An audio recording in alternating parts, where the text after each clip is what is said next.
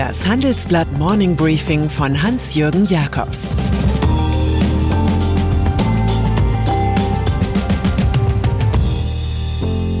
Guten Morgen allerseits. Heute ist Freitag, der 12. Februar. Und das sind unsere Themen. Die deutsche Tech-Revolution. Das Fräuleinwunder von Wirecard. Bahnchefs dürfen bleiben. Dieser Podcast wird präsentiert von Ohne Aktien wird schwer, dem täglichen Börsenpodcast von OMR, unterstützt von Trade Republic. Hier gibt es in nur 10 Minuten die wichtigsten News von den Börsen, dazu spannende Gäste, Ideen zum Investieren, zum Handeln und zum Sparen. Jetzt überall, wo es Podcasts gibt. Einhörner. Mit Hoffnung starten wir in dieses Wochenende. Mit Hoffnung auf die sogenannten Einhörner, also deutsche Start-ups mit Milliardenbewertung. Viele haben mit Science und Technologie zu tun, mit der Kreuzung aus Wissenschaft und Internet. Viele kommen aus München, wo das Zusammenspiel zwischen Universität, Konzernen, Jungunternehmen, Kapital und Politik auffallend gut funktioniert. Klar, noch gibt es jeweils weit über 200 Einhörner in den USA und Asien und lediglich 65 in Europa. Aber was sich da gerade ändert, hat ein Handelsblatt-Team für unseren großen Wochenendreport recherchiert. So eröffnet sich eine ganz andere Perspektive. Die des neuen Wettbewerbs. Es gibt also eine Menge Namen zu merken. Celonis, LeanIX, Contentful für Firmensoftware, Personio und Choco für Mittelstandsservice, Sender und Forto für Logistik, Lilium und Tier für neue Mobilität.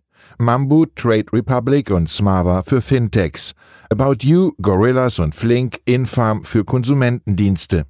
Im Interview lobt US-Investor Harry Nelis von der Firma Excel, Deutschland hat ein großartiges Bildungssystem. 2004 gab es neben SAP hier fast keine spannende Softwarefirma. Jetzt hat Deutschland plötzlich sehr viele interessante Tech-Startups, vielleicht mehr als jedes andere Land in Europa. Quantentechnologie. Einen noch weiteren Blick in die Zukunft wirft Volkmar Denner. Er lobt die Quantentechnologie. In einem sehr lesenswerten Gastkommentar beschreibt der Chef von Bosch das künftige Wirken von Quantensensoren. Diese können die Diagnose von Parkinson, Alzheimer oder Epilepsie genauer, einfacher und kostengünstiger machen. Das funktioniere, weil die neuen Supersensoren ohne Kühlung auskommen. Noch ist ihr Aufbau in den Labors von Bosch größer als ein Laptop, Daraus wird eine Leiterplatte werden und im Zuge der Miniaturisierung vielleicht ein Chip, beschreibt es Volker Denner. Damit unsere Grundlagenforschung nicht in Asien und Amerika zu innovativen Produkten führt statt in Europa, rät der Manager zur Vernetzung und Industriepolitik. Wenn Spinnen vereint weben, können sie einen Löwen fesseln, lehrt ein äthiopisches Sprichwort.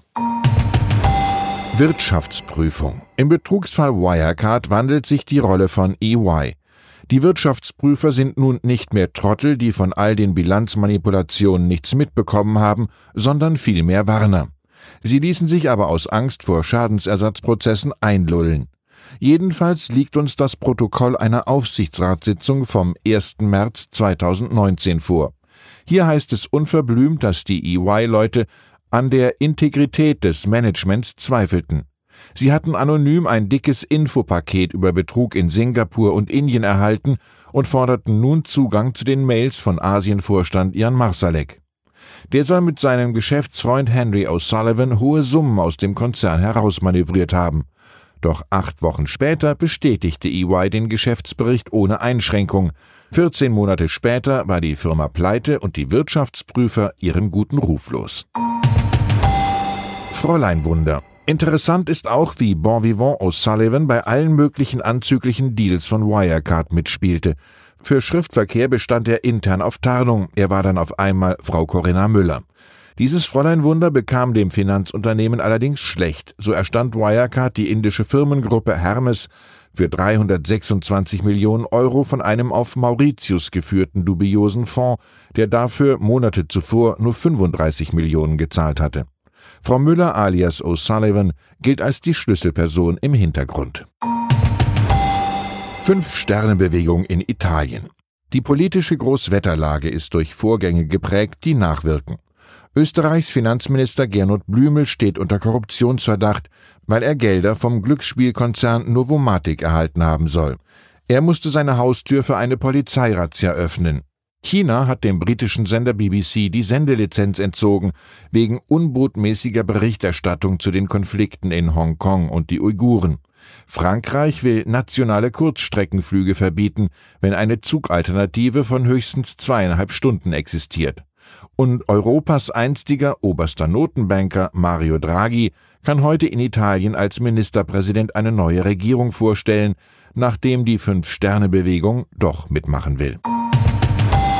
Bestes Jazzalbum. Mein Kulturtipp zum Wochenende ist eine alte Nummer. Sie erschien 1973, aber sie ist doch so eindrucksvoll, dass man sie beim Lesen der Nachrufe auf den Jazzpianisten Chick Corea gerne noch einmal hört. Corea starb im Alter von 79 Jahren an einer seltenen Krebserkrankung. Für den bekennenden Scientologen gab es zwar teilweise Auftrittsverbote, aber die Musik, die er schuf, setzte Standards. Zum Beispiel eben mit dem Album Light as a Feather aus dem Jahre 1973. Es gilt zu Recht als eines der besten Jazzalben, was auch an den Musikern seiner Band liegt. Stanley Clark, Joe Farrell, Ayeto Moreira und Flora Purim. Das Album endet mit einem flirrenden Spain, das dem spanischen Komponisten Joaquin Rodrigo alle Ehre macht.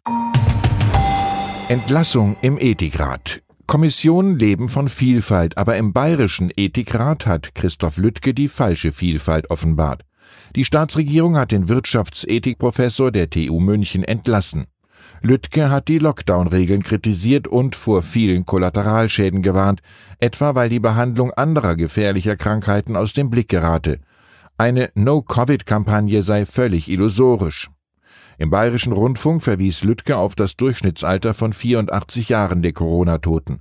Da stirbt man an Corona und an etwas anderem, so ist es nun mal, Menschen sterben. Bayerns Staatskanzleichef Florian Herrmann sprach von einer verstörenden Einzelmeinung, die häufig den Beifall von Corona-Leugnern auf den Plan rufe. Und dann ist da noch Bahnchef Richard Lutz. Unter dessen Ägide wurden viele wirtschaftliche Kennzahlen um einiges schlechter.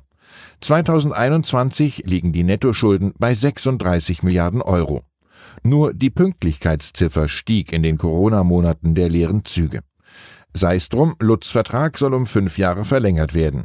Das Ende der Tätigkeit wäre dann 2027 erreicht. Auch die Vorstände Ronald Pofalla, zuständig für Infrastruktur, und Berthold Huber, zuständig für Personenverkehr, sollen weiter im Amt bleiben. Für Pofalla, der in diesem Jahr 62 wird, bedeutet das drei weitere Jahre bis zur Altersgrenze.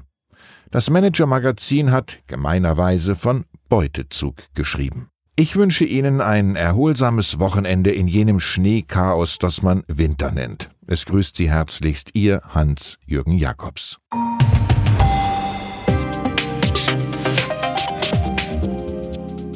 17.30 Uhr sprechen wir bei Handelsblatt Today über alle Themen, die die Finanzwelt bewegen. Integrität und Zuverlässigkeit sind der Schlüssel zu einer erfolgreichen Vermögensverwaltung.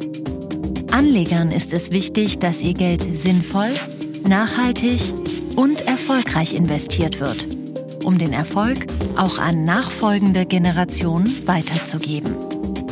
Dieses und andere Themen präsentiert von unserem Initiativpartner, der Hypo Vereinsbank Private Banking.